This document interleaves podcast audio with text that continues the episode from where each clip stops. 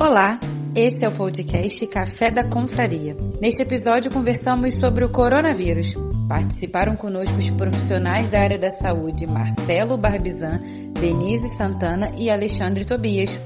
Nosso host foi o Rony Clayton e também o curioso carioca Mal.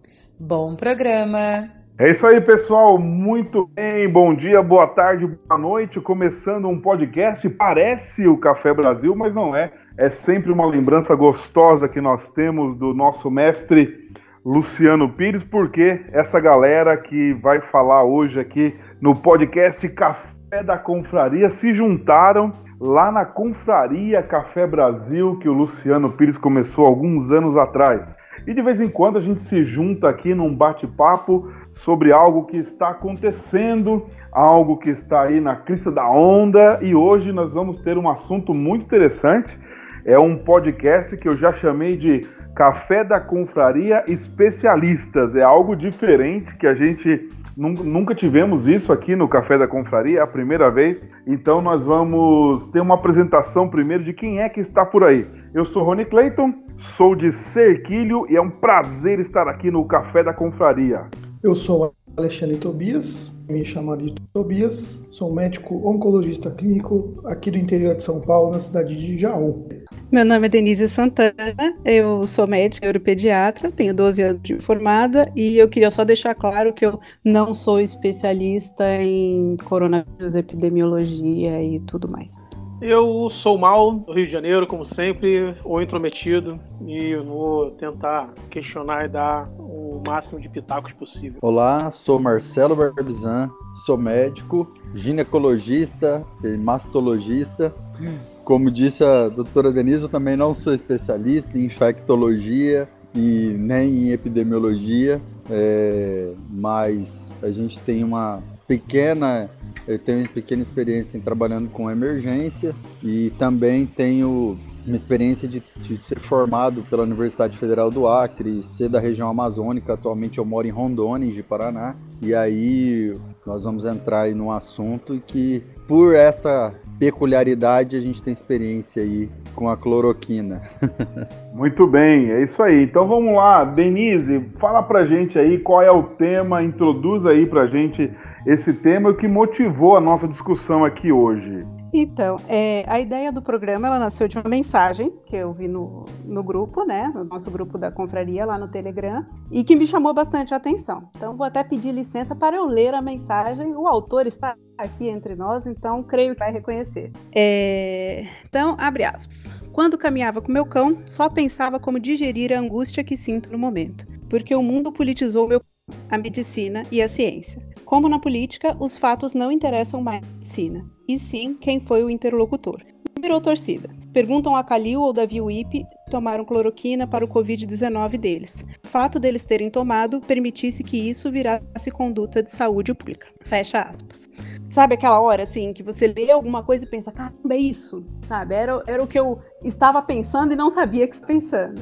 Então, assim, nesse momento em que você vê que os conceitos habituais da medicina, eles estão dentro do nosso dia a dia, invadiram rede social, mídia e tudo mais, é, você vê também que qualquer conversa que você tenta ter sobre esses assuntos acaba descambando para a política outra vez. Então, vamos tentar é, esclarecer alguns desses conceitos para ver se a gente consegue evoluir mais nas discussões é, tirar um pouco da distorção que tem acontecido no calor das discussões. E se sobrar um tempo, a gente discute um pouquinho também, né? Que ninguém é de ferro. Se sobrar um tempo, a gente discute, foi boa, gostei bastante. Vamos lá, doutor, então fala pra gente um pouquinho aí sobre a cloroquina.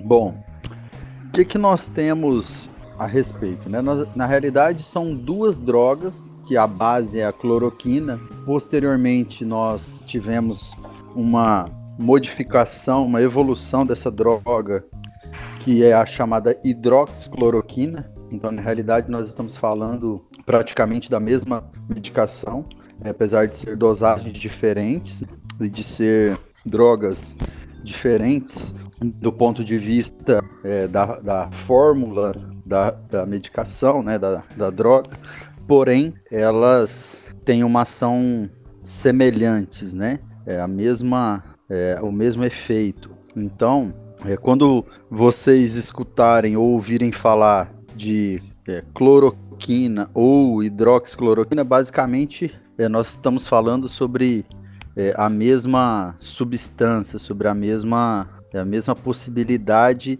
de efeitos, né? Então nós estamos falando de uma medicação que foi desenvolvida desde a década de 1940, né, e que ela é amplamente utilizada para o tratamento da malária. Isso é usado em quantos países? É, é amplamente divulgado nos países, principalmente aqueles de malária?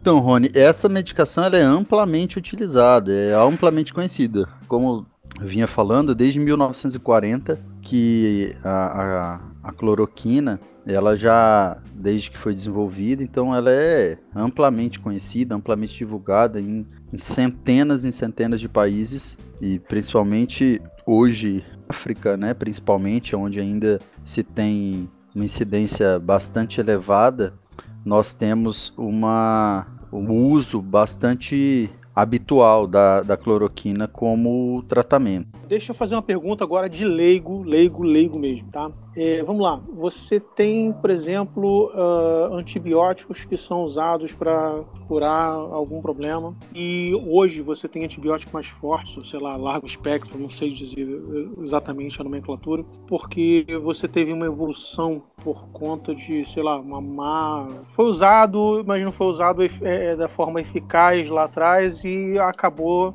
a doença, o causador da, da, da doença acabou é, se fortalecendo. Então você teve que usar usar um antibiótico mais forte. Pergunta: é, é, um coronavírus e talvez com a cloroquina isso aconteça também? Você pode ter uma evolução e é, essa hidroxicloroquina ela seria uma evolução mais forte, como se fosse um antibiótico mais forte, alguma coisa assim. Tá, eu tô falando como pessoa leiga, não tô só fazendo uma, uma, um paralelo para tentar entender. Não exatamente como uma resistência, mas ela surgiu como a hidroxicloroquina surgiu após principalmente para a redução dos efeitos diversos. Teoricamente, a cloroquina ela tem um pouco mais de reação adversa do que a hidroxicloroquina. Tá, no caso seriam os efeitos colaterais da, da cloroquina foram minimizados, seria isso? De uma forma bem grosseira, é isso mesmo.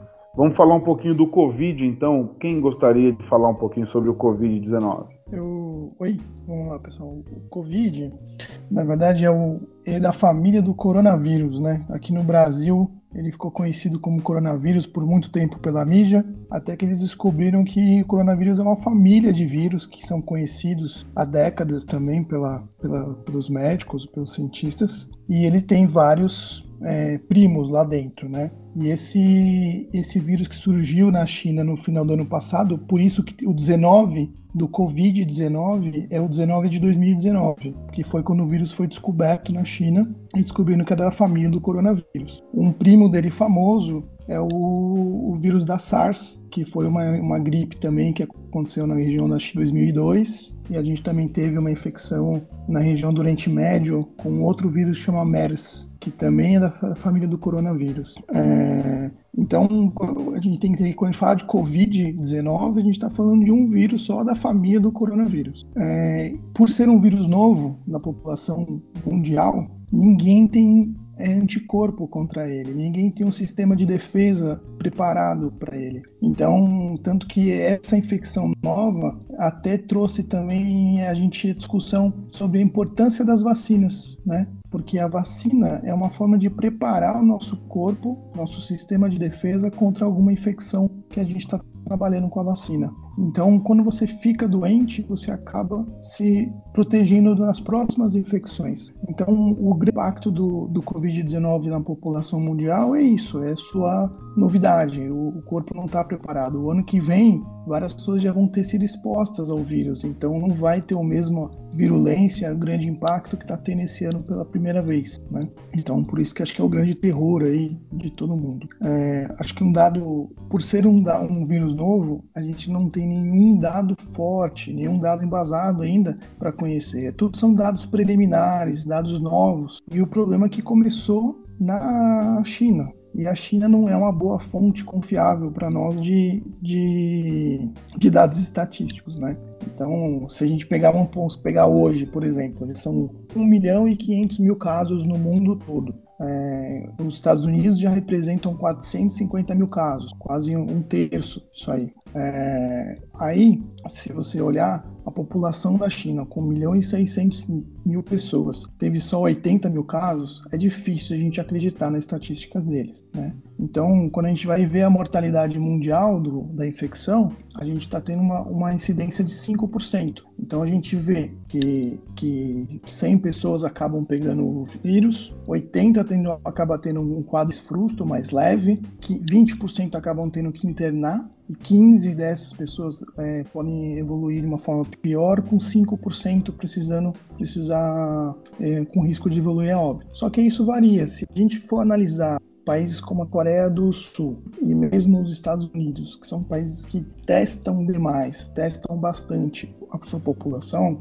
então podemos dizer que temos uma estatística mais robusta em relação a outros países, é, eles chegam até uma mortalidade de 2%. Então, não é no, a Alemanha também tem uma mortalidade de 2%. Então, a gente sabe que esse número de mortes vai variar de região para região. A gente não pode ver o mesmo contexto. Assim, no Brasil, por exemplo, cenário nacional, Manaus está tendo um pico agora de mortalidade e de incidência de casos. Eu não posso comparar Manaus, que tem uma estrutura de saúde muito mais deficitária do que São Paulo, capital. São Paulo talvez tenha um número absoluto maior, mas em relação ao número de habitantes, vai ser menor a mortalidade do que em Manaus, por exemplo. Então, são várias variáveis que têm que ser avaliadas para a gente entender a gravidade. É... É, você falou de Manaus, eu, eu, vi uma matéria hoje, foi muito interessante. Eu não sei se eu cheguei a, a compartilhar lá na confraria, né? Mas teve algum jornal de G1 do, do, da região Nordeste, não, região Norte, falando que o aumento de casos ocorreu é, em 500%. Isso não foi, assim, chegou perto de nenhum outro lugar no país, né? Mas passou de 1 para 6. Então, por isso, o, o 500%. Ô, Mal, foi exatamente aqui em Rondônia, o estado onde eu moro.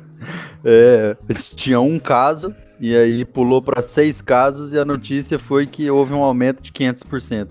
Foi exatamente aqui em Rondônia que isso aconteceu. Marcelo, esse aí foi realmente o, um problema. Outra coisa que eu queria só colocar em cima do que o Tobias falou é a gente pode, num grosso modo, fazer um paralelo do que está acontecendo hoje com o que ocorreu é, na, na peste negra assim, as pessoas não tinham anticorpos, de repente do nada você teve uma contaminação em massa e ninguém sabia se proteger ou ter um mínimo de higiene e a coisa se espalhou de um, de um modo agressivo? Eu acho que a gente fica melhor a comparação com a própria gripe espanhola de 1918, porque quando a gente fala da peste é uma infecção por bactéria, não é por vírus, são mecanismos diferentes, vamos dizer assim. É, então acho que comparar com a gripe espanhola está uma coisa bem mais próxima, né? Foi um vírus novo também que surgiu naquela época e ele acabou dizimando, acho que pelos cálculos da época, dá para ter certeza, claro, mas eles falam por volta de 20 milhões de pessoas naquela época, que eu não sei quantos habitantes eram no mundo todo no, no momento. Mas com a gripe espanhola dá para você fazer uma boa comparação com a de hoje. O que viveram lá é o que a gente está vivendo agora, com a diferença que eles não têm a tecnologia que de suporte médico que a gente tem hoje em dia. É, até porque o, o mecanismo de, de contágio, né, de transmissão é um pouquinho diferente, né, da, da peste negra é, e, com, e com a questão do, da transmissão respiratória, né? Então, realmente concordo com o Tobias aí, é mais próximo com, a, com esse fato da gripe espanhola mesmo. Doutora Denise? Sobre essa parte agora, o que eu, o que eu tenho a dizer é só para a gente sempre lembrar né, que as estatísticas que a gente tem de de mortalidade acabam sendo, tanto de mortalidade quanto de internação, acabam sendo muito imprecisas, porque mesmo nesses países que, que se teve mais teste, você sempre vai ter aqueles completamente assintomáticos, né? Que não foram testados. Então, todas essas, essas incidências que a gente tem, elas são, são estimativas, né? Que você sempre vai. Os números nunca vão ser precisos, porque você sempre tem aqueles que não tiveram sintoma nenhum e não foram testados. É, nós, nós aqui somos somos pró-vida, né? Eu acho que nós temos três médicos e dois intrusos, né? é, nós somos pró-vida, a gente quer sempre o melhor da vida, salvar a vida e etc. Mas o que eu tô vendo aí fora, não sei se a gente pode. Vamos tentar trazer também algumas coisas que a gente vê lá fora, fora da nossa bolha de confraria, né? Que é o seguinte: quando se fala da estatística, muita gente está extremamente brava, revoltada, gritando quando se fala das estatísticas. Principalmente dependendo de qual boca sai a estatística. Só o negócio é o seguinte, olha, a mortalidade, é, sei lá, no Brasil, a, a, eu vi aqui, a gente tem aí 5% dos testados, mas a gente testa muito pouco. Né? Pelo que eu entendi, a gente está testando muito pouco, comemorou-se outro dia aí que 500 mil, é, 500 mil testes, mas desses 500 mil testes descobriu que 75% dá erro quando é negativo, eu acho que é quando é negativo dá, dá erro, então, na verdade, está testando, mas não está testando, né? Mas é quando se fala, não, gente, ó, não, não fique, não fique desesperançoso, ou não fique desesperado, porque a mortalidade é, é baixa ou coisa assim, e as pessoas estão levando para um lado que a gente não valoriza aqueles 3% porque não é da nossa família, por exemplo. Mas eu acho que a medicina, vocês que são três médicos, a medicina é assim, não é? Baseado em estatística, em dados, em pesquisa, e é sempre assim, né? O médico, eu acho que o médico não tem a ilusão que vai salvar 100% das pessoas que ele tratar. Sim, o, o, esses dados, e é o que você falou do negócio dos testes, é tão nova a doença, a gente não sabe nem o momento certo de colher, se é no quarto dia de sintomas, se é no sétimo dia. Então, assim, a chance de o exame ainda vir um falso negativo ou um falso positivo existe, porque a gente está começando a aprender ainda os momentos ideais para controle e diagnóstico da doença.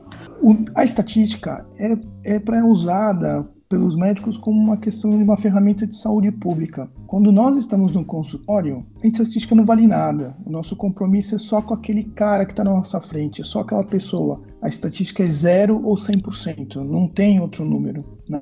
E as pessoas, mesmo assim, vivem querendo perguntar para a gente, perguntam para mim no consultório qual é a chance desse remédio funcionar, qual é a chance da minha doença evoluir. E esse pra, a gente tem até um número na cabeça, mas eu nunca passo isso para eles porque a gente não sabe, a vida vai mostrar. Então eu acho que a mídia usa muito errado esse número, esse, essa estatística. Usa ou para fazer alarme, como vocês contaram no caso aí o Rondônia, que eu lembrei mesmo desse, dessa história bizarra mesmo, ou até quando você quer distorcer para falar que é uma coisa, uma gripezinha e não é nada demais. Não, é um problema sim. Tem gente morrendo, é como vocês falaram. Pode morrer só uma pessoa no mundo, mas para aquela família foi uma tragédia. Então a gente tem que ter muito, muito cuidado na hora de mudar, mostrar esses dados. Tem que ser, tentar ser o mais imparcial mesmo, mostrar uma, de uma forma mais séria e não tentando só defender nosso ponto de vista, nossos interesses atrás do nosso ponto de vista. Doutor Marcelo é, ia complementar? É, eu, eu é, na verdade, eu ratifico tudo que o Tobias falou, porque a gente tem que tomar muito cuidado. As estatísticas, elas fazem uma análise da, da população, de risco e né, das eventuais probabilidades. Mas, como ele disse, quando a pessoa está na nossa frente, para ela é 100%. Eu vou te dar um exemplo. Ah, uma complicação cirúrgica, uma paciente que teve uma infecção do, da cirurgia. Se eu falar para ela, não, ó, 100 pacientes que eu operei, você é uma que aconteceu isso, né? Um exemplo só para ilustrar, né? Então, na minha estatística como médico, isso é 1%. Mas para ela, ela fez uma cirurgia e a cirurgia infectou. E aí para ela isso é 100%. Então, quando a gente lida com o ser humano, a gente tem que ter bastante é, cautela e cuidado em entender isso. Né? É, o que é importante é que o médico ele tem autonomia né, para fazer essa interpretação, essa avaliação e, e, e entender que a conduta é, em cada caso é do paciente que está na frente dele. E essa conduta ela é personalizada, é para aquela pessoa, independente da estatística. O a grande questionamento que eu, que eu vejo é, sobre essas estatísticas é: ah, testou ou não testou? Então, o que, que acontece? A grande maioria das pessoas que entraram em contato com o vírus e que muitas vezes possivelmente foram contaminadas, elas apresentaram pequenos e leves sintomas. Acho que isso a gente vai acabar discutindo depois. E dentro dessa estatística, essas pessoas nem vão fazer teste, nem vão passar por nada. E elas passaram pela doença, já tiveram a imunidade, já passaram pe pelo processo infeccioso, já estão curadas e na realidade não foi testado, não foi feito nada. Então, ah, não sei quantos casos positivos tem um monte de caso positivo que já está curado e que isso não vai entrar em dados estatísticos, entendeu? É, basicamente foi aquela pessoa que espirrou e não estava sabendo que estava é, infectada, né? E acabou, é, sei lá, por ser, entre aspas, um atleta, ela não teve nenhum sintoma assim, muito forte, né? Deixa eu fazer uma piada aqui, um momento de descontração. É, tá surgindo na internet umas camisetas é, é rinite, não corona. Vocês viram isso? Porque o pessoal que tem rinite espirra o tempo inteiro. Você falou de espirro agora, eu me lembrei. O pessoal que tem rinite espirra o tempo inteiro e o pessoal tá ficando meio preocupado quando alguém espirra do seu lado, né? aí tem essa camiseta aí. É rinite, não corona. Vocês viram isso? Eu cheguei a ver, cheguei a ver sim. É, qualquer coisa, qualquer tosse, qualquer espirro, qualquer sintoma, qualquer coisinha agora virou coronavírus, né? E isso aí vai trazendo desespero pra turma. Bem colocado. Deixa eu, pô, deixa eu te fazer uma pergunta, Marcelo. Vamos lá. Agora eu vou servir de advogado do diabo, tá? É, é um papel que você pouco gosta, né? É um papel que você pouco gosta. Né? É, curto muito pouco. Vamos lá. É, voltando em 1988, 89, não sei, eu estava na oitava série e é, tabu naquela época era AIDS. Né? Eu lembro que eu fiz um estudo assim bem é, é, completo sobre isso, justamente para fazer um trabalho para a escola na época. Então, lembro assim de fósseis T4 e tudo mais, beleza. Hoje, é, todo mundo sabe que a AIDS ela destrói o sistema imunológico, então, tipo assim, se a pessoa tiver uma gripe, ela não vai morrer de AIDS, ela vai morrer porque o sistema imunológico dela está é, completamente. Ah, tô falando daquela pessoa que não toma o kit, AZT, e qualquer coisinha que ela tiver que, que deveria depender do sistema imunológico não vai ter nenhuma defesa, tá? Hoje eu tô, eu, minha percepção, tô vendo que tem, assim, mortes na Itália, todo mundo tá relatando, detalhe, eu leio tanto de.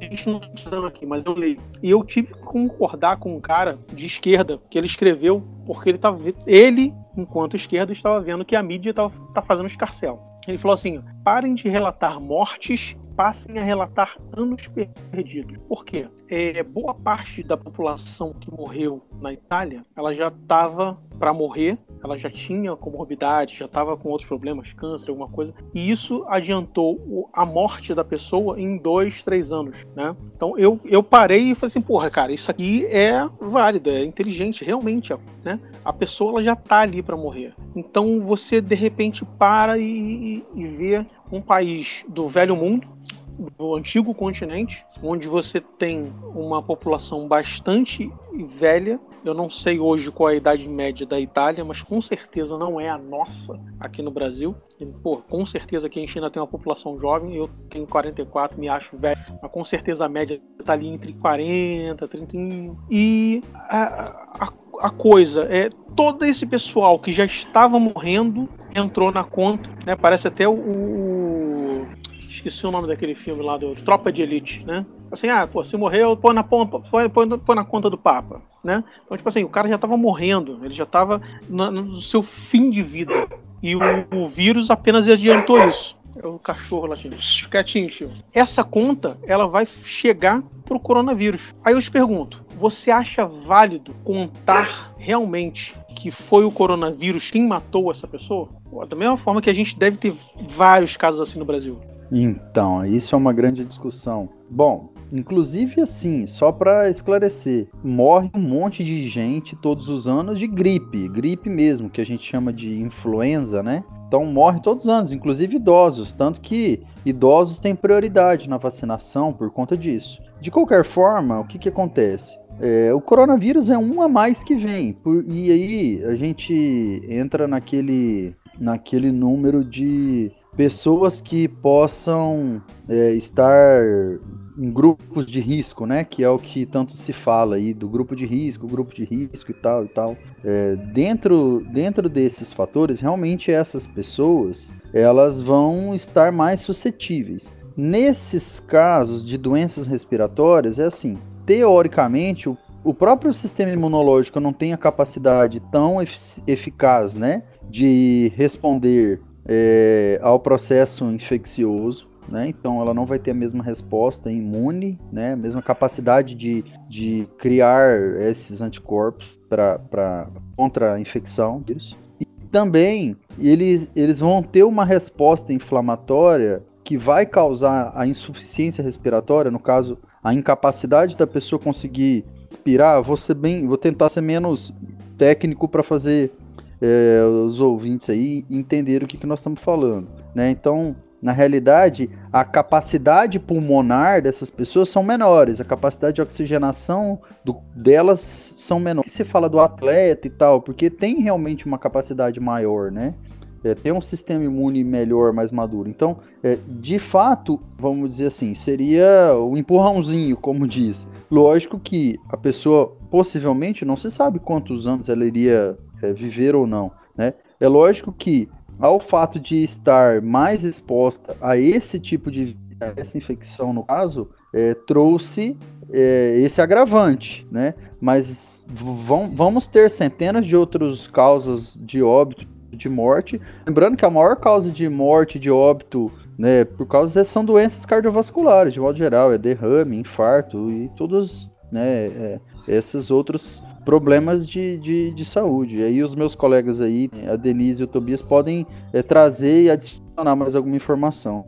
É, eu ainda até olho ainda, respondendo a pergunta do Mal, ainda olho um pouco diferente ainda. Mal, esses idosos, esses frágeis, eles já iam morrer de qualquer outra infecção de gripe, por um H1N1, por exemplo, outro tipo de influenza. Eles já são de risco de morrer. Então não é que o, o Covid fez acelerar o óbito deles. O que a gente está vendo agora que está assustando a classe médica é que, como a taxa de incidência de contaminação é alta, não é baixa, é mais do que a gente estava imaginando no início, por causa da China, na minha opinião, esconder dados, é, a gente vê que o número de pessoas que precisam do suporte do sistema de saúde é muito alto. E aí está colapsando a estrutura. Então eu, eu, eu vejo pessoas mais jovens pessoas que tinham condições de suportar o processo agudo da infecção se tivesse uma boa estrutura médica para cuidar delas. Só que agora os médicos estão exaustos, os aparelhos estão sendo divididos, é, faltando medicamentos, faltando material.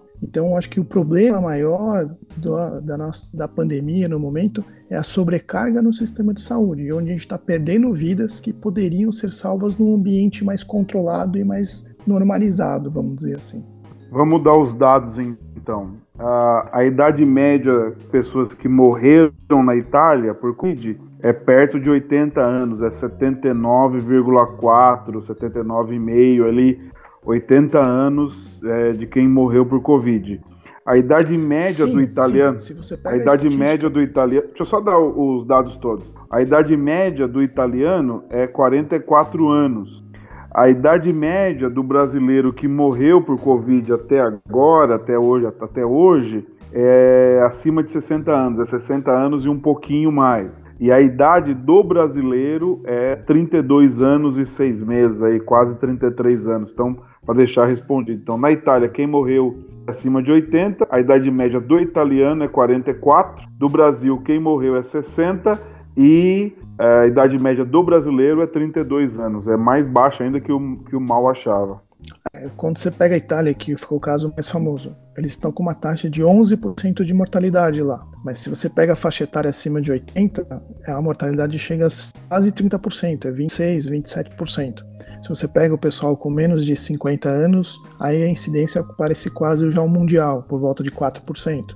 Então, a idade com certeza é um fator, entendeu? Isso sim, quanto mais fator de risco, mais idade, mais risco você está exposto. A Itália é um país com 12% de idosos, com mais de 70 anos. O Brasil tem 8%. Parece pouco 4% de diferença, mas não é, é um número muito grande de diferença. E isso com certeza vai impactar na nossa curva ser menor do que foi lá. É, existe uma discussão sobre isso também, é, sobre a questão de concentração, né? Sobre a questão de população por metro quadrado, quilômetro quadrado, e por isso que em outras cidades, igual nos Estados Unidos também, tem se mostrado em Nova York, onde há alta concentração de pessoas, que isso também é um fator. Lógico que isso daí já é um fator epidemiológico quanto à questão da, da, da da infectividade, né, da, da possibilidade de, de, de, transmissibilidade, de transmitir entre pessoas. E aí entra exatamente o que o Tobias falou.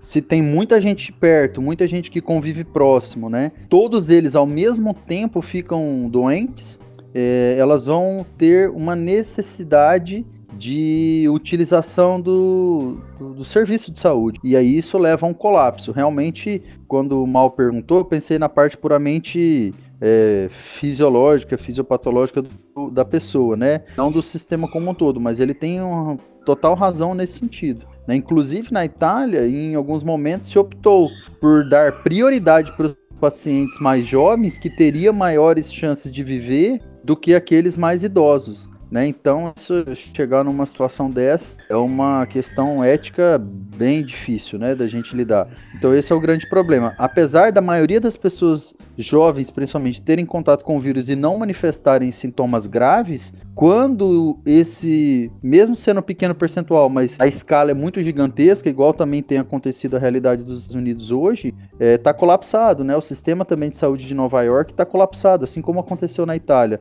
Nunca se viram tantas pessoas doentes ao mesmo tempo, né? É, então, infelizmente, é isso que tem acontecido. O dado real é, hoje é o seguinte: Nova York tem 27.340 pessoas por quilômetro quadrado. O estado de São Paulo, que é o mais populoso do Brasil, com 40 milhões, tem 177 pessoas por quilômetro quadrado. Na cidade de São Paulo é pertinho de 200. Então é, é gente demais entrada, né? Mas vamos pular então. Uh, o doutor vai fazer para a gente aí um resumo do grau de evidência uh, do Covid. Vamos lá, doutor. É, doutor Tobias. Então, outro dado que é importante levar em conta nessa discussão maluca toda que ficou sobre a cloroquina é quando o pessoal fala que não precisa de evidência. o que importa é a experiência dos médicos, a experiência dos países mostrando que a droga funciona. E, e isso aí também foi outra coisa que me atordoou demais, porque quebra com alguns parâmetros que a gente tem como profissional. Eu preciso trabalhar numa medicina baseada em evidência. Eu não posso fazer uma coisa baseada no achismo, baseado no, só no que eu tenho de experiência. A minha experiência vai, aprender, vai a minha experiência vai servir para modular o que eu aprendi com as evidências da, dos estudos científicos. E, e, na mídia foi jogado pro lixo, do tipo, pô, isso não interessa. É, é, um caso de como é que a gente vê, como declarar um estado de pandemia pode tudo. Pode cercear a liberdade dos, das pessoas em casa, pode invadir o seu telefone, pode o Estado dar calote no governo federal, inclusive você pode ignorar as bases da ciência. Então, quando a gente pensa em ciência nos estudos, a gente pode dividir os estudos em quatro níveis, como a gente fala: nível A, nível B, nível C e nível D de evidência. Nível A é a melhor evidência. E quando a gente pensa em nível A, a gente pensa nos melhores estudos, que são estudos que a gente que a gente chama de estudos randomizados e duplo cego, onde você tem dois grupos. Sempre esse estudo vai ter um grupo controle, do tipo, eu pego 500 pacientes e não dou a cloroquina, e eu dou, pego 500 pacientes e eu dou a cloroquina. Só que não é tão simples, porque esses mil pacientes têm que ser parecidos. Parecidos no sentido, se é paciente de UTI grave, todos têm que ser UTI grave. Não posso misturar o grupo controle, toma, é paciente que foi para casa, e o grupo que tomou a cloroquina são os pacientes que estão na UTI. Não é justo essa comparação.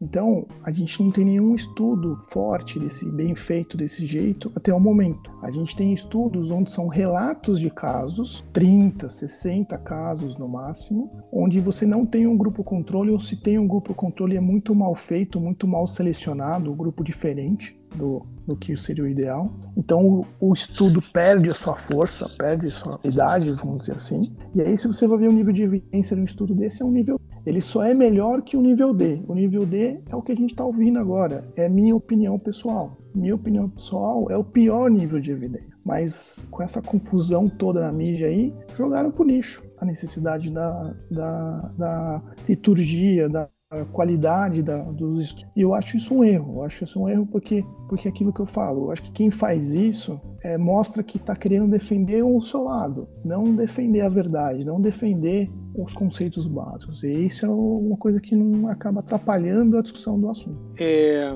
vou entrar de novo aqui para fazer aqui às vezes de advogado do diabo. Eu concordo, existe um método científico. Eu não sei se toda a medicina segue através dela, mas eu acredito que muito do que evoluímos enquanto estudiosos, falo disso num aspecto global, tá? não global do globo, mas toda a ciência né, a medicina acaba entrando nesse nicho, é através de testes, tentativa e erro. É, hoje, eu não lembro quem foi, mas acho que alguém aqui disse, eu não sei se foi nem num papo anterior a gente começar a gravar, que é um vírus novo. A gente não tem, não sabe o que pode agir contra, pode ser eficaz. Eu te pergunto, mesmo dentro de toda a ética médica, não vale a pena você entrar e fazer teste para que haja uma possível melhora ou uma não infecção futura, né? Você fazendo um, um, um tratamento prévio para que isso seja minimizado, tá? Eu estou perguntando realmente aqui, fazendo o papel de advogado diabo. Aí os médicos aqui de plantão vão, vão poder me ajudar. Eu estou pensando nisso, pensando inclusive no seriado House, eu adorava aquela coisa toda. É, exato, tem que fazer os estudos, mas o problema é a forma, né? Tem que fazer os estudos de uma forma correta, você tem que mandar esse protocolo para o comitê de ética do seu hospital, o paciente tem que assinar um termo de consentimento, você tem que ter um número adequado de pacientes. Então, às vezes, você desenha um estudo e pela estatística você vê que para ter força aquele estudo ele precisa de ter 300 pacientes em cada grupo. Então não adianta eu acelerar e querer publicar os dados antes com do 80 de cada lado que muda todo o conceito.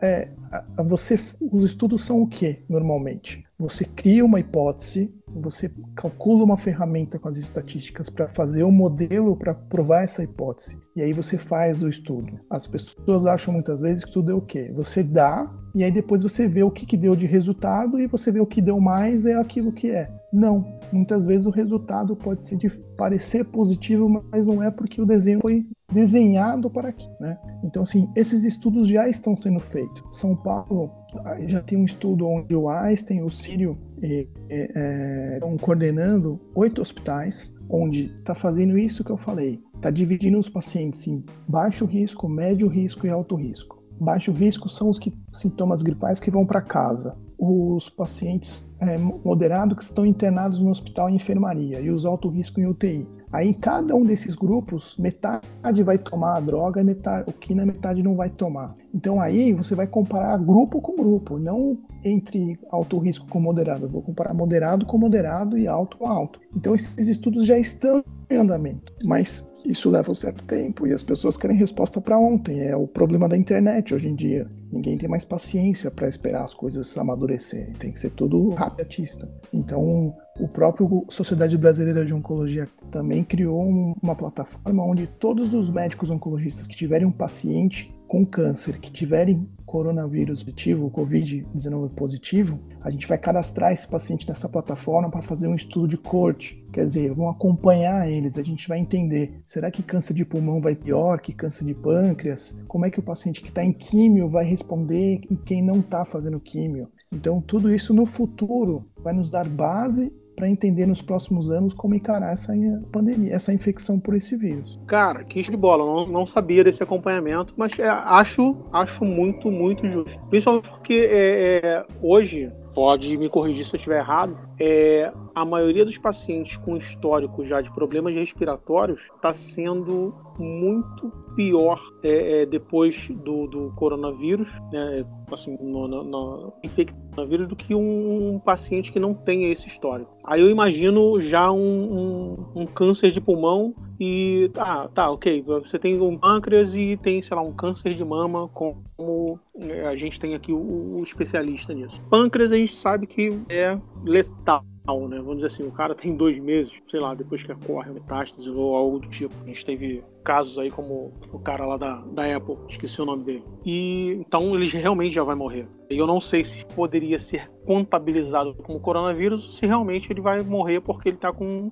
Agora você tem um câncer de pulmão, sei lá, talvez início, mas tem aquela coisa do. Tá, ele tá com sistema imunológico abalado, ele tá com problemas possivelmente respiratórios por conta do câncer, e o coronavírus vai agravar isso cada vez mais. E você tem, sei lá, o câncer de mama que não, não vai ter influência no respiratório e a pessoa pode se recuperar muito melhor. Aí eu começo a perguntar: beleza, esse cara que morreu de câncer de pâncreas, mas estava com coronavírus, como é que fica contabilizado isso? Isso realmente vai para a conta do corona? Não vai? É, é, esse é o meu medo em relação ao como é que isso vai ser afinado, como é que fica a sintonia fina depois para você colocar isso na estatística. É, bom, mal eu vou eu vou entrar um pouquinho na pergunta anterior que o Tobias falou, entrou um pouquinho sobre a questão da evidência, né, científica, né? Bom, é, a questão de opinião, realmente, das evidências hoje a gente não tem estudos ainda consistentes devido ao tempo, né? Nós precisamos de mais tempo para que nós possamos ter é, estudos que consideramos com esse nível de evidência, que seria o nível de evidência A, né? É, nas minhas revisões que eu fiz e o que a gente tem discutido, é, eu tenho um estudo é, chinês que foi publicado essa semana e esse estudo chinês ele mostra a eficácia da hidroxicloroquina, mas é um, um N, que é o um número de pacientes, com 62 pacientes. Exatamente nesse modelo que o Tobias estava falando, né? Estudos de caso controle. Então, pegaram-se é, um número grande de pacientes e desse número grande se estabeleceram um número de 62 pacientes que tinham as mesmas características aproximadas.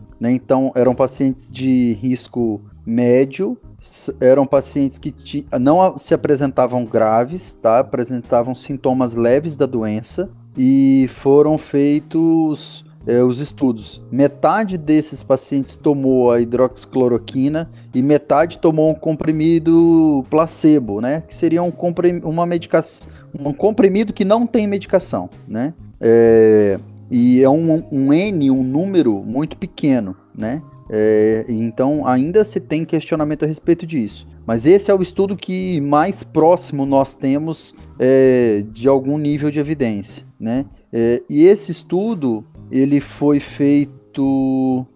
Deixa eu só pegar o dado de 4 de fevereiro a 28 de fevereiro. Então foi um estudo feito num curto período de tempo aí, 24 dias. Né? Ao todo foram recrutados 142 pacientes, mas pelos critérios de exclusão, né, devido à gravidade da doença, devido à idade, as características pessoais, foram se descartando.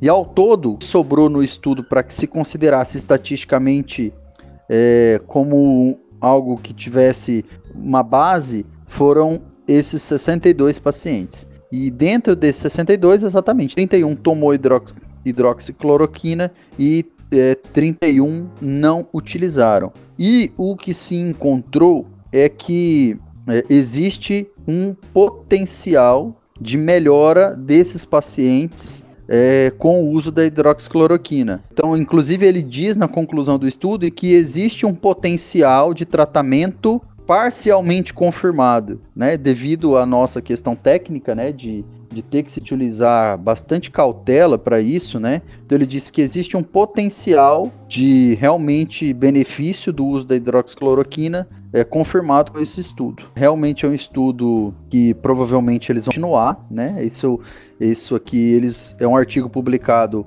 é, com dados preliminares, mas houve benefício. Então, inclusive feito lá no epicentro, lá em Wuhan, lá, lá, na, lá na China, né? Isso é, é algo que vem trazer alguma consolidação, não só o achismo, entendeu? Então, esse é o grande problema que a gente tem de considerar. Uma notícia que eu gostaria de trazer para discussão, até para falar sobre isso que o, que o Tobias levantou, é que realmente a gente, como médico, tem que. Não, eu não posso tirar um tratamento da minha cabeça, eu não posso, né, é, vamos dizer, usar uma medicação usar uma técnica cirúrgica que eu inventei da minha cabeça. Tem que ter esses estudos comprovando que aquilo vai ter mais benefícios do que risco para o paciente.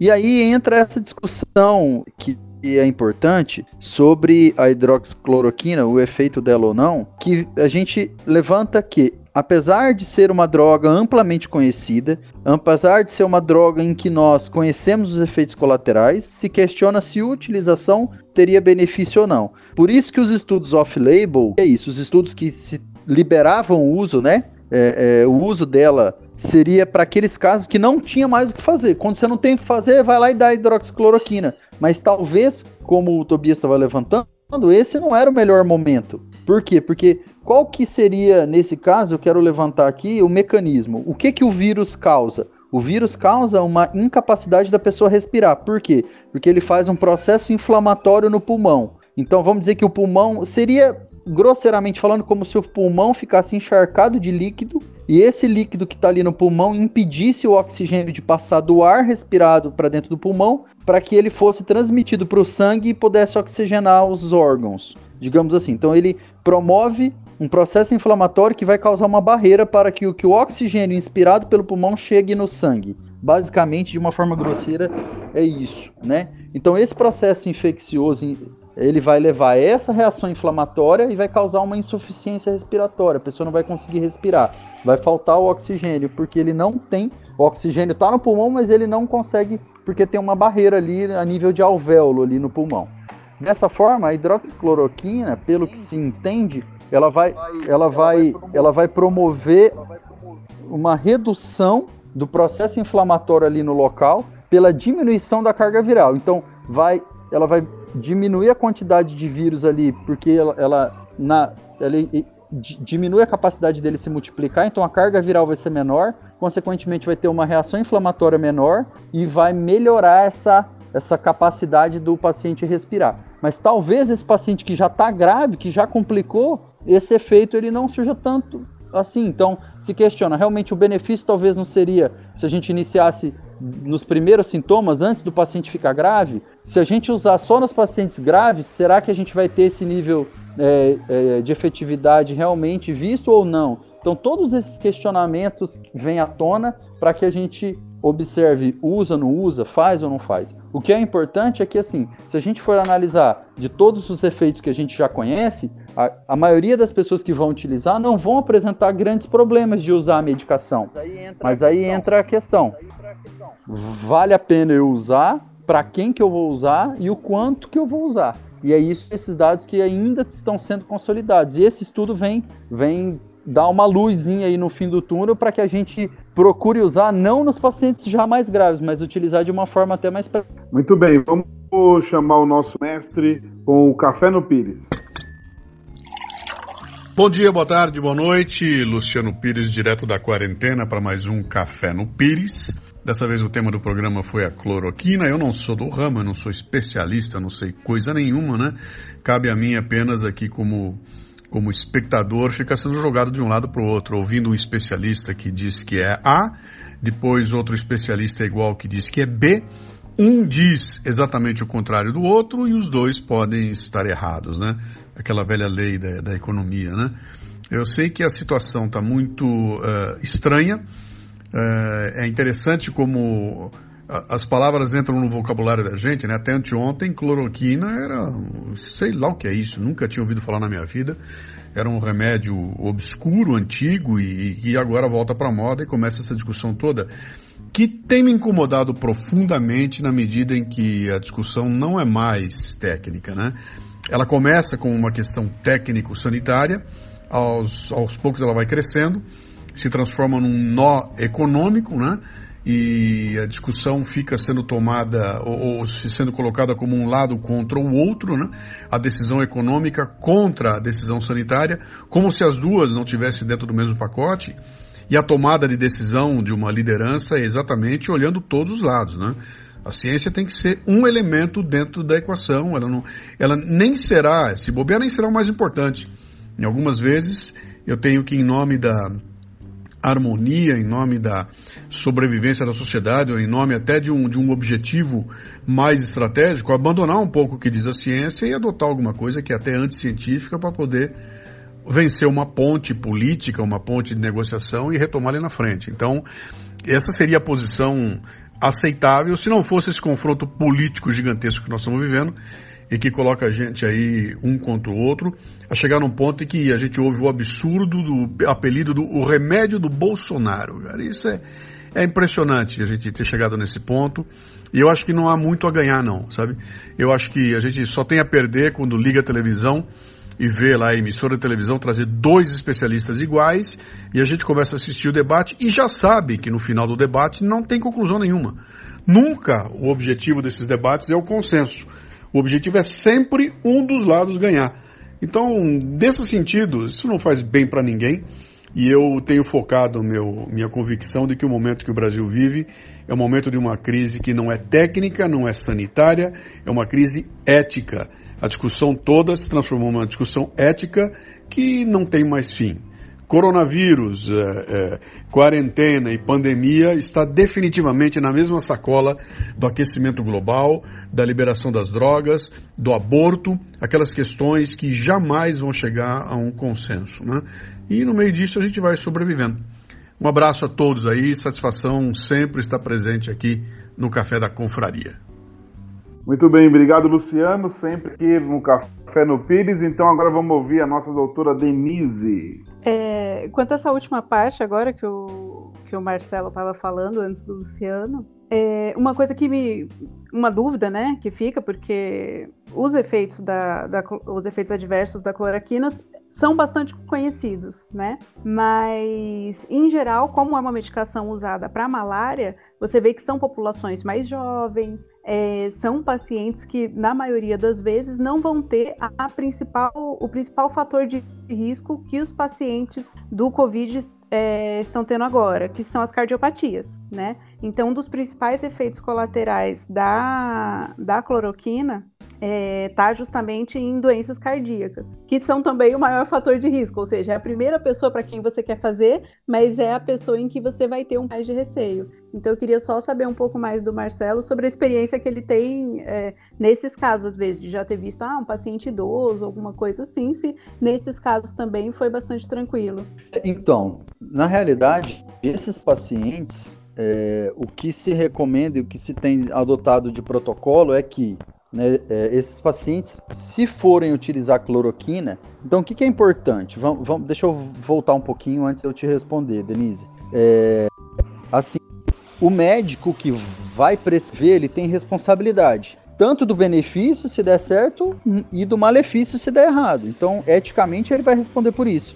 O médico tem autonomia para prescrever a medicação, mas ele também vai responder pelo dano dessa medicação se ele vier causar algum mal, né? Então é importante que se o médico prescrever de uma forma indiscriminada essa medicação para um paciente que tem uma cardiopatia e ele não se advertiu para, vamos dizer, esses problemas, é, ele vai responder por isso. Então, nesse caso, sendo pontual e um pouco mais incisivo na sua resposta, se o paciente é cardiopata, ele está com problema, do, tá com apresenta a doença, o COVID-19, precisa do tratamento, está com insuficiência respiratória vai se tentar utilizar a primeira coisa, né, eticamente tem que se ter o termo de consentimento, tem que ter consentimento e esclarecimento do benefício.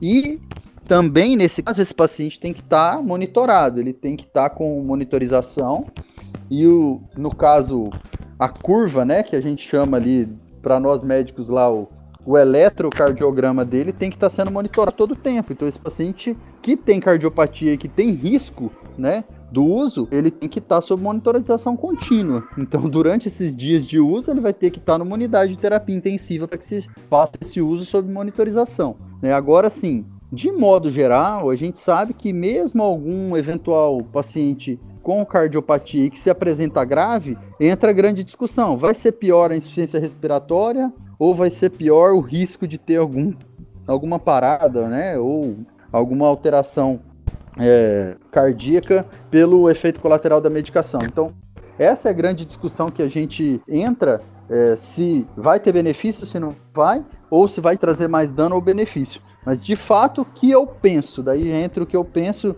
e o que nós temos visto. Esses pacientes têm que ser feita utilização sob monitorização e a equipe, né, o, o, o, a equipe que vem acompanhando, os protocolos que vem acompanhando cada caso, é feito, tem que ser feito de uma forma individualizada. É complicado nesse momento a gente generalizar e dizer que para todo mundo é bom ou para todo mundo é ruim. Aí entra o ponto que é o bom senso e entra a questão da ética, né? Se a gente vai trazer benefício ou mais risco. Lógico que, que um cardiopata gravíssimo, a gente não vai utilizar indicação devido aos riscos. Mas talvez uma cardiopatia leve, um paciente que possa ser monitorado e você tenha estrutura e condições para isso, entra o questionamento da equipe, né? E junto, obviamente, se o paciente estiver sedado, entubado com a família, de sentir isso sabendo dos riscos e benefícios. Mas de modo geral, mesmo em alguma nos pacientes que a gente vê com malária, a, a, a, a probabilidade de ter algum, algum problema, algum efeito colateral grave é muito pequeno. É, eu perguntei, na verdade, justamente mais para. Porque você ouve, às vezes, né, as conversas, e até acho que na, na própria confraria se passa um pouco essa ideia, às vezes, como se os efeitos colaterais fossem desprezíveis. E a gente sempre tem que pesar essa questão do risco-benefício. E nesse caso específico, você vê que justamente a população de que poderia ter o melhor benefício, né, simplesmente uma medicação benéfica, é justamente a, a população que tem mais risco de efeito colateral. Então você fica com uma janela muito estreita, né? Por isso que a gente acaba dependendo mais das evidências nesses casos que são mais limítrofes. Pode falar, Lê. Não, mas é exatamente. Lembrando que o protocolo da hidroxicloroquina ou da cloroquina é associado com azitromicina, o antibiótico. E o problema é que o azitromicina também prolonga o intervalo QT uma alteração no, no eletrocardiograma que se soma com o efeito do risco da cloroquina. Então, se aumenta um pouquinho mais ainda o risco de acontecer alguma arritmia. Então, a necessidade desse monitoramento é importante. Que eu, que eu, que eu vejo na mídia, de novo, vendem a droga como a cura, como uma solução. 100% de certeza, 100% vai funcionar, é tudo tranquilo. E não é bem assim, tem, tem que tomar cuidado.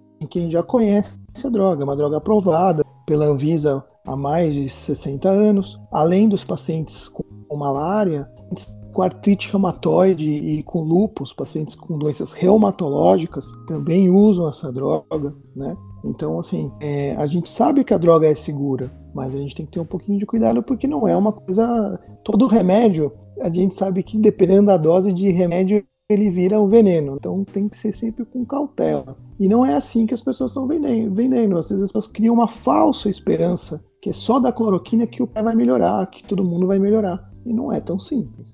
É, parece que eu não posso tomar caso eu venha contrair o, o Covid-19, porque eu sou hipertenso crônico, né? Atualmente eu tomo três, dois remédios de manhã, dois comprimidos de manhã e, e quatro à noite, né? Então parece que eu não posso tomar, parece que é um dos das proibições, né? Na verdade, é não é uma contraindicação absoluta, Rony. Por isso que eu acabei de dizer e, e reitero. É, nesse caso, é uma, é uma avaliação individualizada. Tem que se avaliar é, a avaliação vai ser feita assim: se você contrair e houver necessidade do uso, o é, que, que a gente tem que ver? Qual é a situação clínica que você vai estar naquele momento? Como vai estar os seus parâmetros naquele momento? E se for né, avaliado com um possível benefício, pode se fazer, mas é como eu, eu havia dito, se individualizando, né? É importante isso que o Tobias falou, não milagre para todo mundo. Ah, acabou o problema, vamos pôr, vamos todo mundo para rua, é, vamos passar coronavírus mundo porque é, agora tem a cloroquina e não tem problema nenhum. Não é assim que as coisas funcionam. É, o grande questionamento é que se politizaram, realmente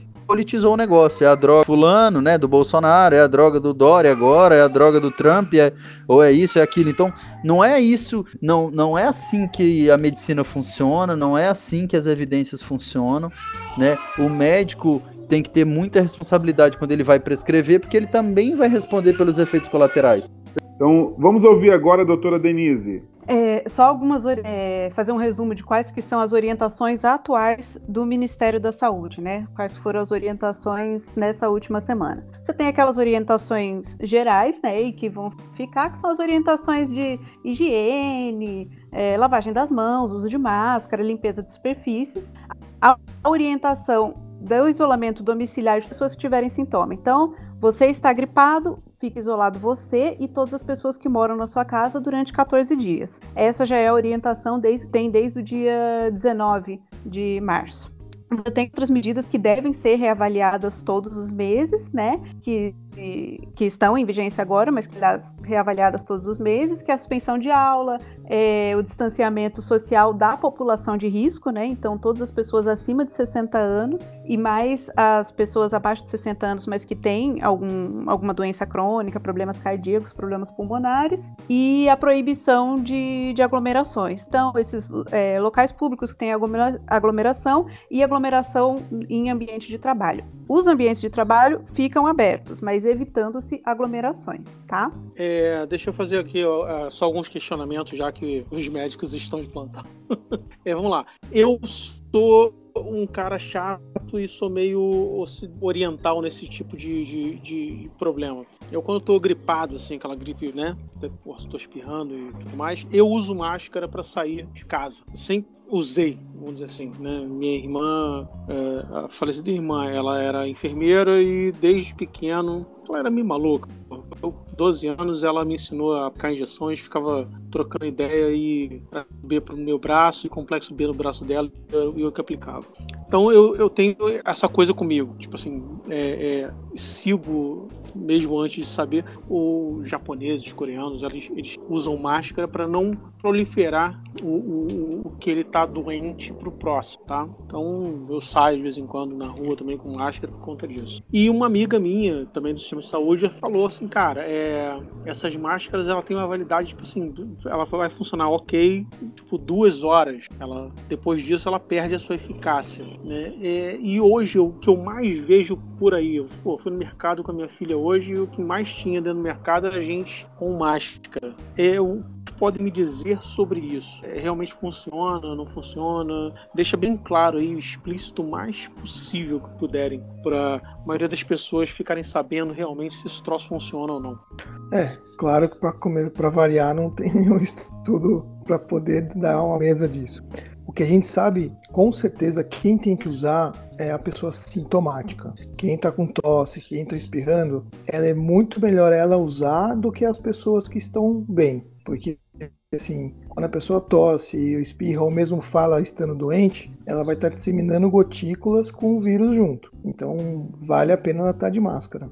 A máscara de pano, mesmo de pano, não precisa ser uma máscara de cirúrgica mesmo não, de hospital a gente acredita sim que possa ter um papel. O problema da máscara nas pessoas saudáveis é que faz você colocar mais vezes a mão no rosto para ajustar a máscara, tirar e colocar. As pessoas não têm muita educação ainda de como usar essa máscara. E aí é um problema. Ela acaba se contaminando mais e levando mais vezes a mão ao rosto, aumentando o risco dela se contaminar. Então eu acho que ainda é, é mais importante orientar a necessidade de cuidado da limpeza das mãos. Tipo, todo mundo chegou em casa, tem que lavar a mão vindo da rua. Ou então tá no, tá no ônibus, encostou no, na, na, segurou na barra do metrô. Lembrar que essa mão você tem que limpar com álcool gel depois. Tem, esses são cuidados que, na verdade, o, o Covid veio mudar um pouco na sua rotina. E a gente vai começar a incorporar hábitos que a gente não tinha.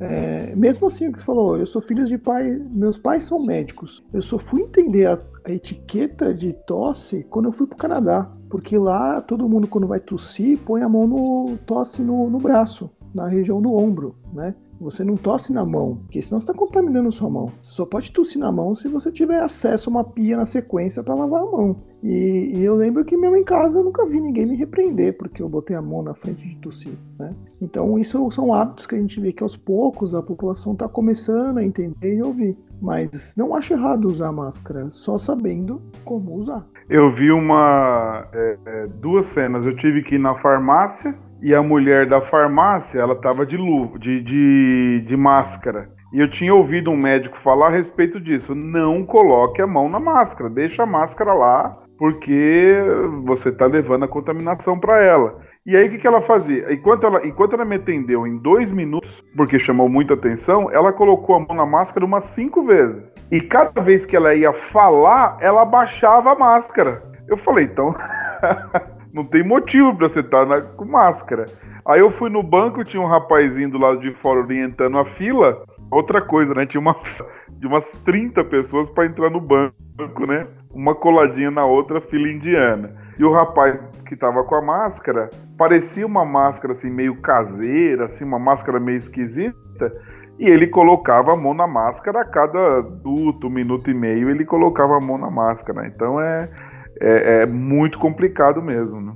É, uma das coisas até que, que acho que chama bastante a atenção né, nessa questão de mídia é você ver que se gasta muito tempo falando em estatísticas tudo mais e muito pouco tempo em educação. Ou seja, se fala da máscara, se fala do álcool, mas acho que se perde muito do que.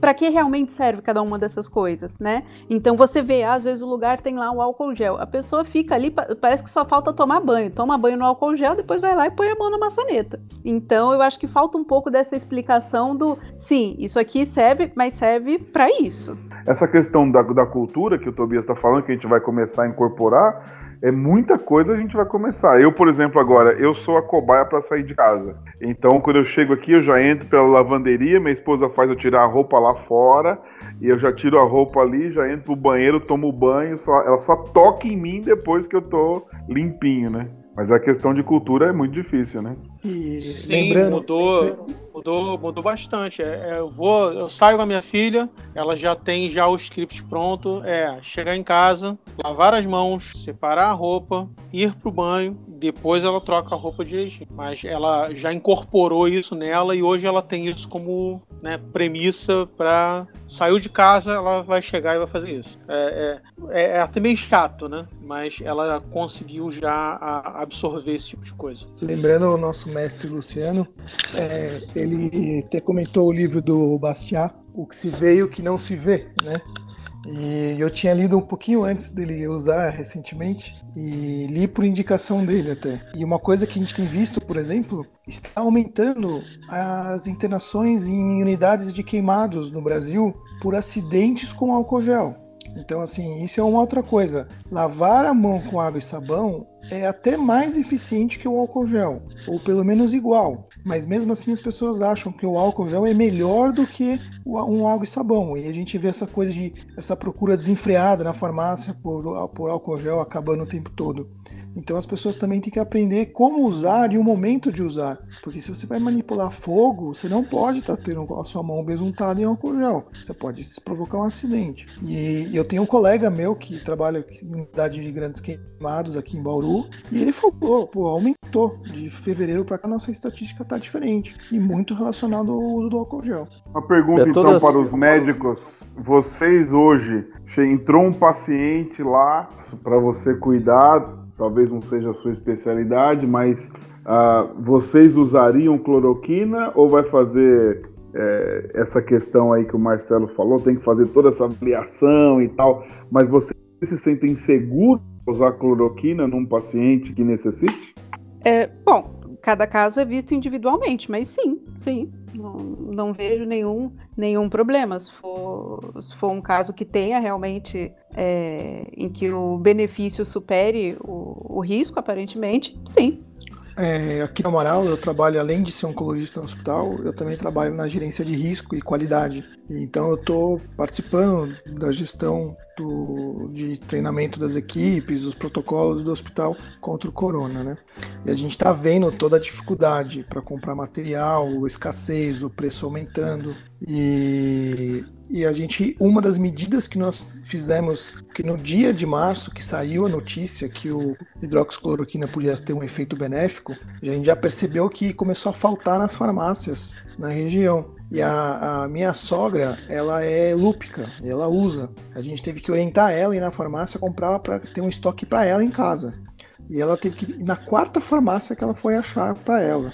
E nesse dia a gente fez uma compra pelo hospital de 9 mil comprimidos. A gente tem um estoque de 9 mil comprimidos de hidroxicloroquina, que a gente comprou para ter um, uma reserva caso a gente precisasse. A nossa ideia é usar, né? é, a nossa ideia é talvez é, participar desses protocolos de pesquisas que já estão participando, a gente já está entrando em contato com eles para se cadastrar o hospital nesse sentido e poder entrar isso como um estudo. Mas é o que eu tinha falado lá no grupo da confraria já. Eu, pessoalmente, dependendo da situação, se eu pegar, alguém na minha família pegar, eu acho que eu usaria sim, não teria receio de usar. É uma droga que tem os seus dados bem conhecidos. Agora, o quanto isso vai me ajudar, o quanto vai ajudar minha família, Aí realmente essa pergunta ainda não tem resposta. Marcelo, doutor Marcelo. Bom, Marcelo.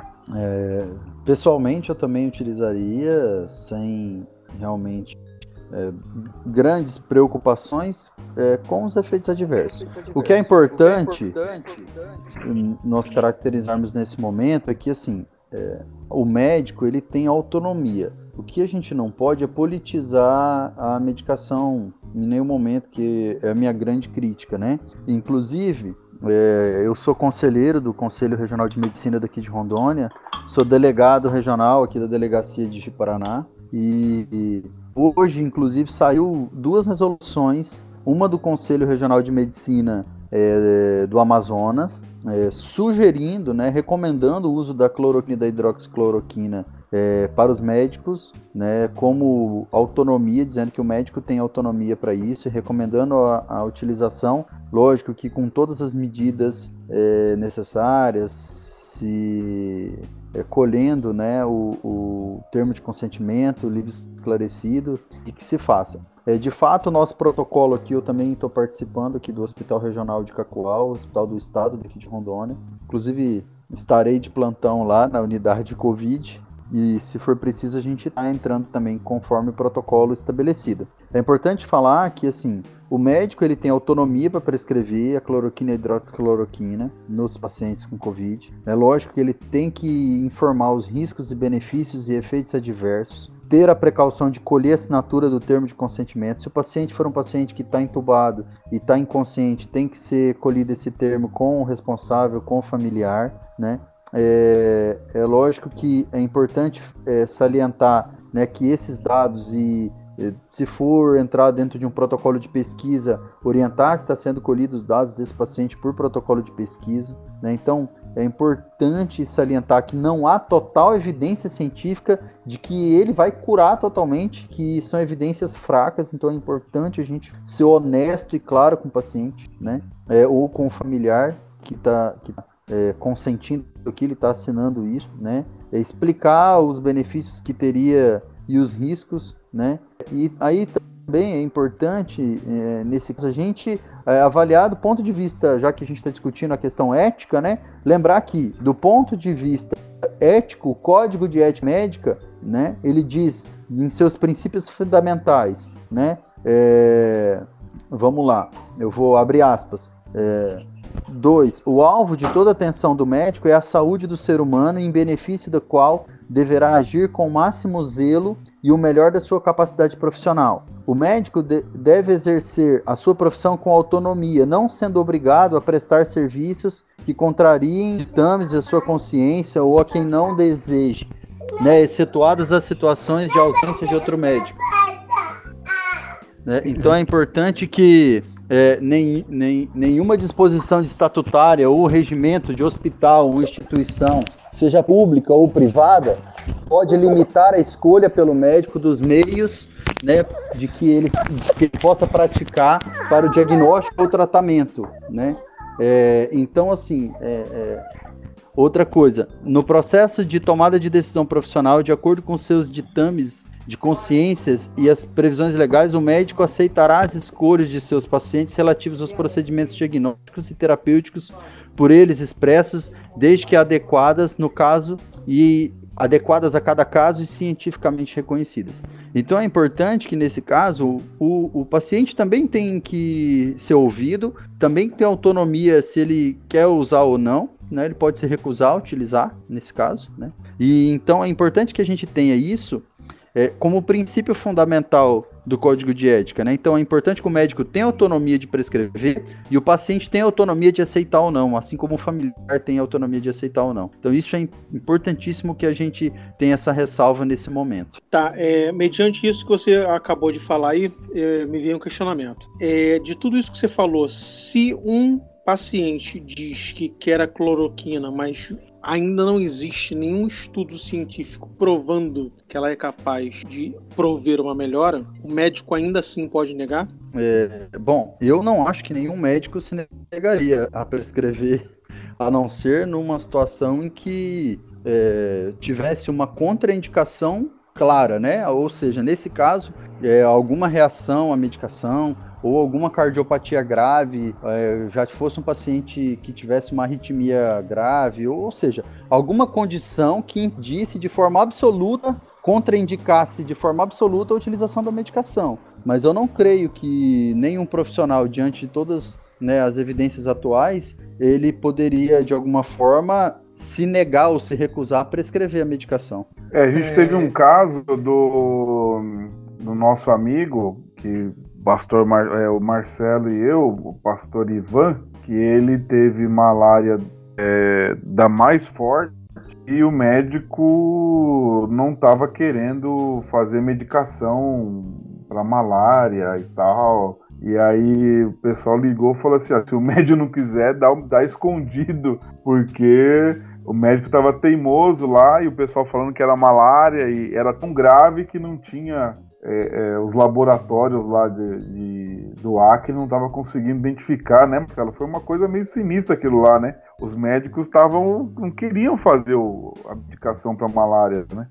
É, nessa situação pontual lá do, do pastor Ivanildo, é, ele pegou um tipo de malária que não é tão comum, né, aqui na Amazônia, ele pegou lá na África e o, o, médico não conhecia totalmente os efeitos da, daquela medicação, os efeitos colaterais, e aí e, e os exames é, dele é, não estavam sendo detectados, então ele não queria fazer porque o exame não estava confirmado, mas a grande maioria de todos nós já tinha a convicção de que era realmente malária, né? Mas era uma situação muito pontual por conta disso. Pode falar, Mal, Tobias. Mal, muito boa sua pergunta, porque aí você está trazendo agora as coisas para o mundo, pro mundo real, a vida real nossa, onde a política está aí. Sim, o médico pode se negar a fazer. Se ele acredita que. Eu tenho um amigo meu intensivista que pegou é, Covid-19, foi, ficou positivo e ele não tomou. Ele não acredita, ele acha que não tem que tomar e ele mesmo não tomou, melhorou, voltou a trabalhar. É, o médico pode se recusar, é, mesmo com o paciente ou familiar pedindo para ser usado. Claro que se você está dentro de um hospital, por exemplo, a primeira coisa que você faz numa situação dessa é trocar de médico. Se o paciente quer que usar tal remédio e você não concorda, você pede a outro médico cuidar do caso, concorde com a conduta de usar. E aí você já resolve esse conflito da, da forma mais rápida. Mas vamos supor que não tenha ninguém que possa substituí-lo. Ele mantém o pé, ele tem a autonomia de não usar a cloroquina. O problema é que se o cara morre ou a família fica incomodada, se ele processar com do ponto de vista civil ou penal pelo menos, certeza que vai ter um juiz justiceiro aí que vai dar causa para a família. Apesar de não ter nenhuma evidência hoje que autorize que o médico estava errado. Porque se tivesse um estudo realmente comprovando com forte evidência que o remédio funciona, aí o médico não desce, aí sim ele estaria errado. Mas hoje, no atual momento, onde as evidências são ruins, ele sim tem a autonomia de falar que não concorda. Mas se ele fizer isso hoje, ele tá lascado. Então, muitos colegas aqui não concordam com a droga, tenho certeza que estão trabalhando sob uma pressão. Tá? E a gente vê, hoje é a cloroquina, amanhã é um outro remédio. Eu passei isso com aquela fosfetanolamina. Foi uma droga também que queriam colocar. A diferença é que é uma droga que, que nunca foi aprovada pela Anvisa, não foi nunca utilizado para nada. Mas a gente, como oncologista, sofria pressão e, e, e, e coação dos pacientes constantemente. Mas era um quadro mais fácil por não ser uma droga aprovada. Mas o, o médico de que não concorda com a cloroquina não trabalha tranquilo, não. Só para finalizar, e isso que o, que o Tobias falou, na realidade, sobre essa medicação, né? É, é, ela quando saiu tudo, todo aquele furor, né? É, ficou amplamente conhecida, né? A, a fosfoetanolamina, né? E, e eu estava comentando, eu sou mastologista e costumo dar o diagnóstico frequente de câncer de mama para as pacientes. E é muito comum até hoje ainda as pessoas questionarem o tanto que isso ficou, né? Na, na cultura. Então isso é algo que né? A gente não sabe como vai ser para frente ainda, mas possivelmente a cloroquina vai ficar marcada, a hidroxicloroquina vai ficar marcado aí como uma droga que vão querer usar ela para tudo que é coisa. Pode ter certeza que durante um futuro próximo aí, alguns anos, ainda vai ser tudo vão se lembrar da hidroxicloroquina como salvadora da pátria.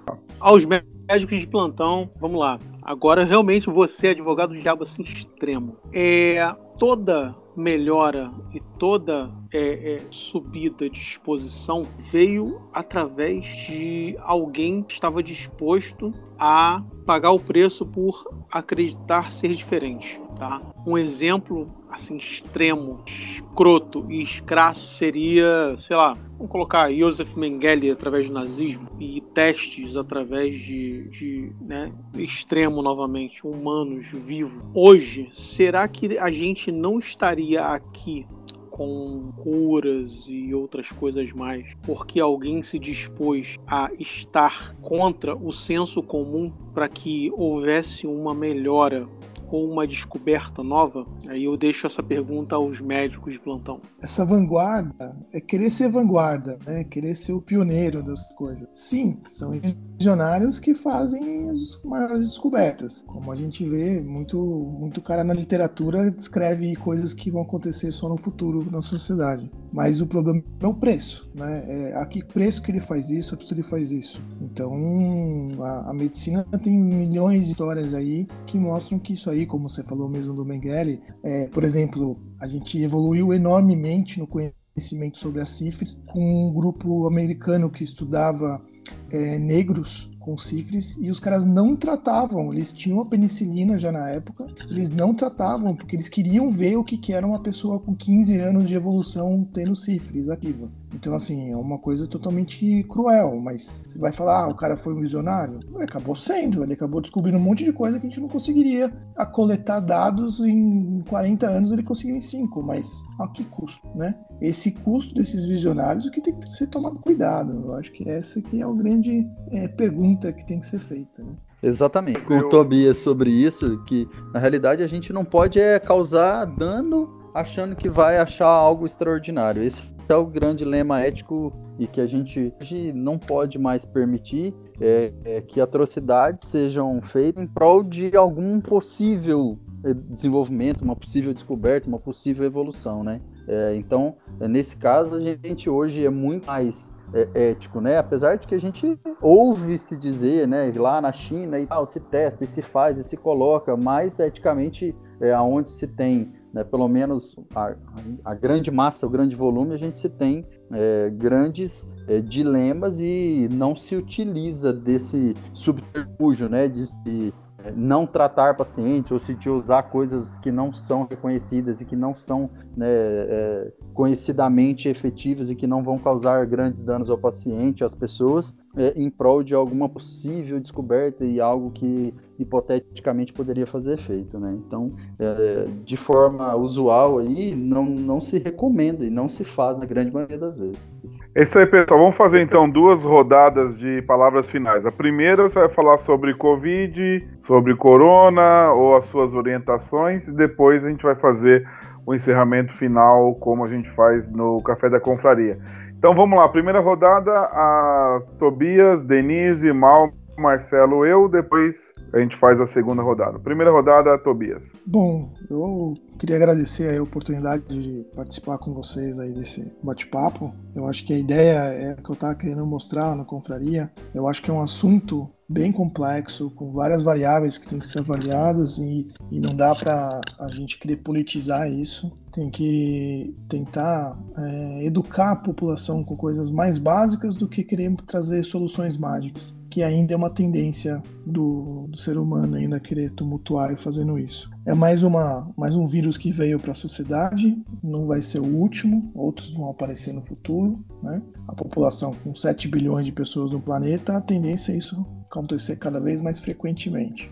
E, eu acho esperar, esperar para ver o que o tempo vai mostrar. Eu acho que a gente está tendo muitas mudanças com essa pandemia aí. Eu acho que vai ser um ponto, um ponto importante na, nossa história mundial aí. Acho que eu lembro quando estava no 11 de setembro de 2001, as Torres Dias lá, eu virei pro meu amigo e falei: "Cara, meus filhos vão estudar esse dia na escola, na aula de história". E eu acho que essa pandemia vai estar tá lá na história do, das crianças logo mais aí nas escolas aí. Mas obrigado aí todo mundo pela oportunidade. Bom, é, eu primeiro falar duas que eu tinha deixado de falar, que acho que são é, coisas que nessas, nessas discussões ainda chamam muita atenção, é coisa que o pessoal leva muito para a política, né? E aí, então, deixa eu deixar claro quais são as posições atuais do Ministério. É, em relação ao distanciamento social, né? O Ministério tem duas classificações: o distanciamento social ampliado, que é mais ou menos o que é São Paulo, né? Você é, coloca praticamente todo mundo em suas residências e mantém só os serviços essenciais, e que a partir do, do dia 13 agora, né, da segunda-feira, ele vai ser, fica recomendado apenas para os locais em que mais de 50% dos insumos de saúde já estejam comprometidos, né? Os insumos são pessoal, UTI, essas coisas. E o, o outro tipo de distanciamento social é o distanciamento social seletivo, em que é só os grupos de risco, né? Então, as pessoas que têm risco de quadros mais graves, que são os idosos, os obesos, as pessoas com outros fatores de risco. E aí, esse seria o recomendado para os locais que têm menos de 50% do, da sua capacidade comprometida. É, Aí, no caso das discussões, acho que isso ajuda bastante. E em relação à medicação, né, a cloroquina, o... ah, lembrando que esses, esse isolamento essa é a recomendação do Ministério, mas a decisão é feita pelos gestores municipais e estaduais. E no caso do da cloroquina, né, o... você não tem recomendação por ainda ter evidências, mas você tem a medicação liberada já pelo Ministério para os casos graves, ou seja, todos aqueles que são hospitalizados desde o dia 27 de março tá bom? Acho que basicamente é isso, o pessoal discutiu praticamente tudo. É, a questão das, das. A minha internet caiu, nessa hora eu não estava aí, mas das estatísticas da China que eu acho que acabaram atrapalhando bastante, né? Que a gente tinha uma visão no, no início de uma doença que não era tão transmissível assim e com uma mortalidade um pouco mais baixa, né? E aí, conforme o tempo foi evoluindo, foi se vendo que as coisas não eram bem assim. Bom, eu não tenho muito o que falar, porque eu já fiz o, o, papel de advogado do diabo aqui por muito tempo. Né? Mas o que dizer, eu vou dizer lá na frente, no, na próxima recamada. Valeu, um bom abraço aí. É, bom, eu vou tecer algumas considerações bem, bem breves. É, bom, a doença tem mostrado um curso no Brasil é, um menos desesperador do que se imaginava devido a estatísticas aí, como a Denise falou, nós nem, nem ficamos tão China e nem tão Itália. É, os Estados Unidos, principalmente Nova York, tem se mostrado isso. E, na minha opinião, é realmente sobre a questão da densidade demográfica. Isso é um fator primordial, importante. Sobre é, a cloroquina, eu acho que estão querendo inventar a roda. A roda ela já está aí, rodando há muito tempo. Né? Então, não tem segredo, o profissional tem autonomia tem questões éticas importantes para ser levantadas e que vai responder lá na frente. É, como o Tobias falou, a gente vai responder juridicamente, vai responder eticamente pelas nossas atitudes como médico profissional e a gente tem que fazer tudo pelo paciente, é isso. Lembrar que cada um que está na nossa frente ali é único. Nesse momento, as estatísticas vão acabar ficando em segundo plano e tudo que puder ser feito para salvar aquela vida é, nos compete nesse momento. E eu queria, para finalizar, trazer um pouquinho de uma mensagem aí. É, já que o mal foi advogado do diabo, você é advogado de Deus, advogado de Cristo. Acho que nem tudo que vem para mal só vem de todo mal, né? Nesses momentos de isolamento A gente tem passado eu tenho passado momentos importantes em família, tenho passado momentos de discussão com os amigos. Todos esses temas que nós levantamos aqui, eu vejo que vêm para trazer grande proveito da sociedade. Todas essas condutas morais, éticas, essas condutas de educação estão sendo revistas eu acho que isso tem trazido grandes pontos positivos para a nossa sociedade, grandes pontos positivos é, para as relações entre as pessoas. É, apesar de toda essa politização que existe, essa polarização que existe no nosso país, é, eu tenho visto que na grande maioria das vezes as pessoas têm aumentado a solidariedade, têm, têm aumentado a ajuda, tanto com alimentos, com insumos para aqueles que têm necessidade. Então eu tenho visto que nós estamos realmente nesse momento é, evoluindo como sociedade. Precisou um vírus, algo invisível, vir para que a gente pudesse mudar um pouco as nossas relações, mudar um pouco as nossas prioridades,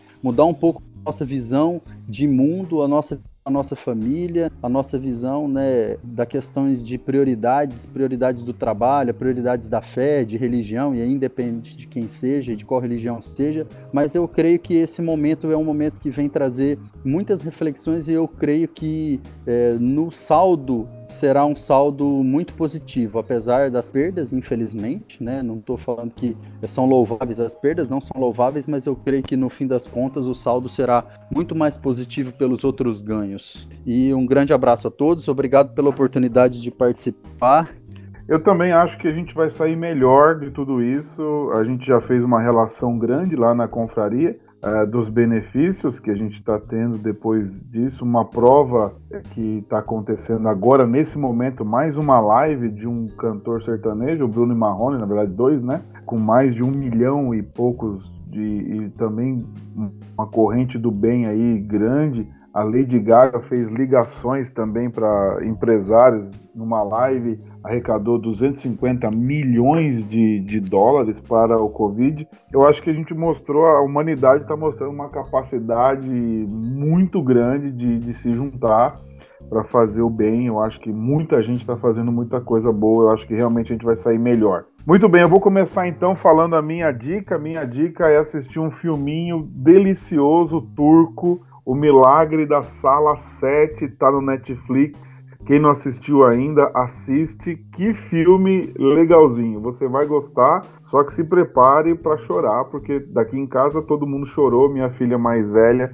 é, se esvaiu em lágrimas aí. Vale a pena. O Milagre da Sala 7. É, então, essa é a minha dica.